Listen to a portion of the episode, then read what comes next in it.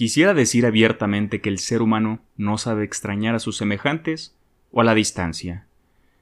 Cuando se está envuelto en pasión y amor hacia una persona, pero entiendo que estoy sumamente cargado de sesgos. Y solo estoy proyectando una inseguridad de mi interior. Queremos compartir vivencias y coleccionar recuerdos junto a esa persona querida. Pero hablaré en primera persona, de mí mismo.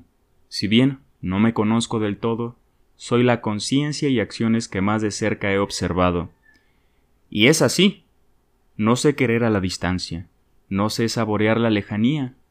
Cuento los cielos que pasan para volver a estar juntos.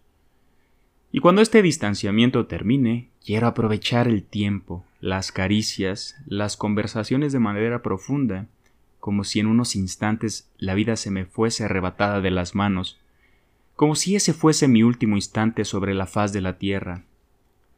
Aprender a lidiar con estas amarguras le da un trabajo a esta vida. En este atareado mundo considero que amar es algo íntimo, puro y sagrado.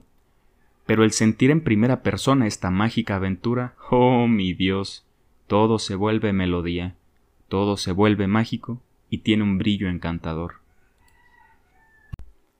Como siempre quiero hacerte la atenta invitación a que dudes de todo lo que escuches aquí o allá afuera.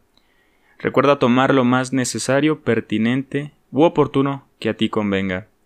No olvides que estamos aquí todas las semanas con un episodio nuevo de historia, filosofía y psicología. Recuerda que puedes apoyarnos a mejorar la calidad y a que esto se haga más constante haciendo una pequeña donación mensual con lo que tu corazón convenga. Te mando un gran abrazo y que estés de lo mejor.